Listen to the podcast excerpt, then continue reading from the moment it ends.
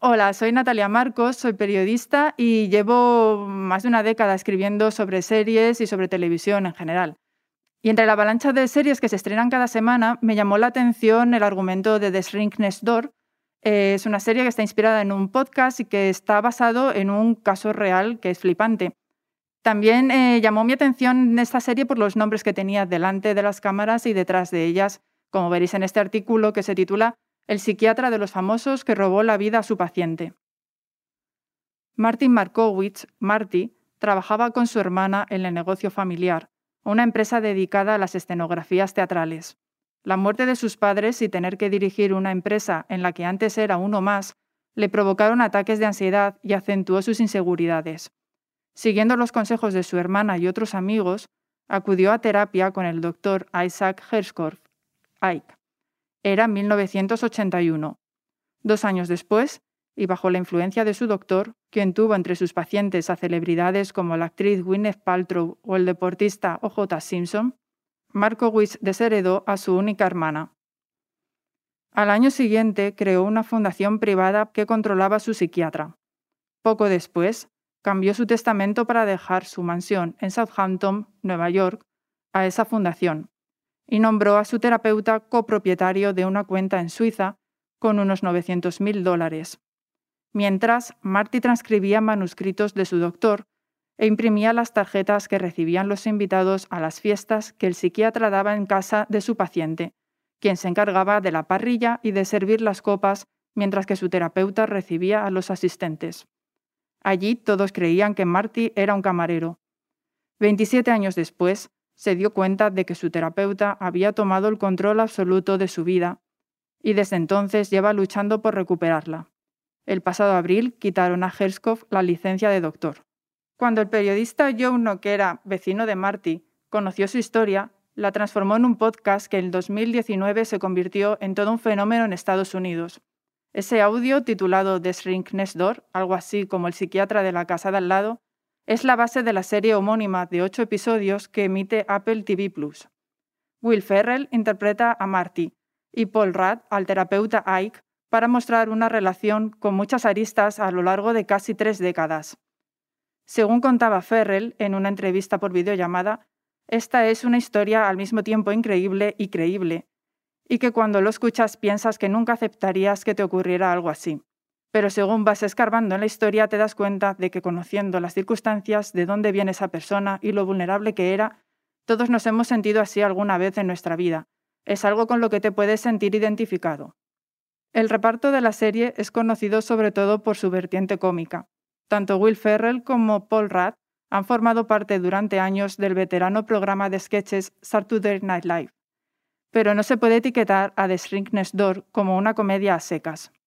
Más bien se acerca a la combinación de drama y comedia negra que su guionista, Georgia Pritchett, ha puesto en práctica en otro de los títulos en los que trabaja, Succession. Como contó la guionista británica, máxima responsable de la serie, tras haber escrito en VIP, comedia ambientada en el mundo de la política, y en Succession sobre el entorno empresarial, dos mundos muy cínicos y muy complicados, le gustó escribir sobre una relación sobre emociones, gente que cambia, crece y sufre. A Pritchett le parecía demasiado fácil reírse de estos dos hombres, despreciar a Marty como un tonto manipulable y a Ike por malvado o manipulador. Dice que necesitaban adentrarse en la parte emocional de la historia para que el espectador pueda conectar con cada personaje y hacer que los dos emerjan, no solo representarlos como la víctima y el villano. La mezcla de tonos fue un reto para los protagonistas. Paul Rudd recuerda que les llevó un par de semanas de rodaje sentirse cómodos con él. Sabían que lo que estaban haciendo no era comedia, y dice que querían acercarse a este material de la forma más realista posible e interpretar los personajes como la gente real que son, y entrar en la complejidad y los matices de la historia.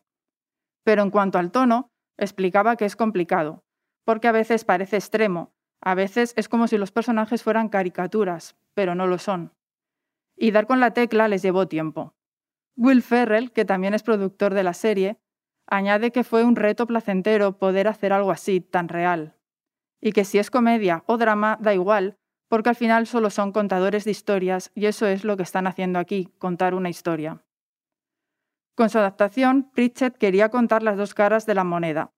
El podcast se centraba en la versión de Marty, pero ¿cómo era realmente su psiquiatra? Para ello, la guionista escuchó un montón de grabaciones, vídeos, leyó cartas, libros. Así descubrió que los dos padres del psiquiatra fueron supervivientes de campos de trabajo de la Segunda Guerra Mundial, e investigó cómo eso podría afectar a la siguiente generación y marcar cómo fue Ike. Con todo esto intentó entender por qué un hombre que es tan exitoso, con una familia que le quiere, un hombre encantador, siente que todo eso no es suficiente, lo que a Pritchett le pareció interesante y triste al mismo tiempo. Para preparar sus personajes, Ferrell y Rath, acompañados por el director Michael Sowalter, visitaron al Martin Markowitz real en su mansión de Southampton. Ahora, a punto de cumplir 80 años, está pensando en jubilarse y retirarse a vivir con su novia, porque su psiquiatra no le dejaba tener pareja porque le decía que las mujeres solo iban detrás de su fortuna. Will Ferrell, que le interpreta en la ficción y pudo comprobar así en primera persona cómo era el hombre detrás de su personaje, recuerda que el Marty real estaba muy emocionado con la serie, abierto a hablar de cualquier cosa y a que le consultaran por correo, por chat o como fuera sus dudas. Paul Rudd, en cambio, tuvo que conformarse con alguna pista sobre su personaje, y Marty le contó en esa visita una cosa que no estaba en el podcast y que al actor le pareció muy interesante sobre Ike que siempre llevaba zapatillas deportivas, incluso cuando vestía de traje, así que incorporó eso en la serie. Georgia Pritchett, ganadora de cuatro premios Emmy como guionista y productora de VIP y Succession, y ahora al frente de The Shrink Next Door, aseguró en una entrevista en The Guardian que mientras sus compañeros hombres en aquellas series estaban al frente de sus propias producciones en Reino Unido, para ella no había oportunidades en su país. Preguntada por el motivo de este contraste, explica que mientras que en Estados Unidos hay tradición de mujeres al frente en la comedia, que escriben sus historias y las protagonizan, como Lucille Ball, Mary Taylor Moore, Roseanne, Ellen DeGeneres, y siempre han respetado la voz de la mujer. Por alguna razón, en Reino Unido no tienen eso.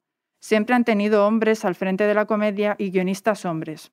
Subraya que eso la entristece, que cuando aparece una serie escrita por una mujer con gente como Micaela Coel o Phoebe Waller-Bridge, esas series surgen porque las escriben ellas mismas y cuando hacen sus series todo el mundo dice que qué series tan increíbles hacen. Entonces se ve las voces tan poderosas y ricas que tienen estas mujeres. Para Pritchett sería mejor para todos si tuviéramos historias no solo escritas por hombres blancos, hay un montón de historias que necesitamos contar de gente que no son hombres blancos y todos nos beneficiaríamos de eso.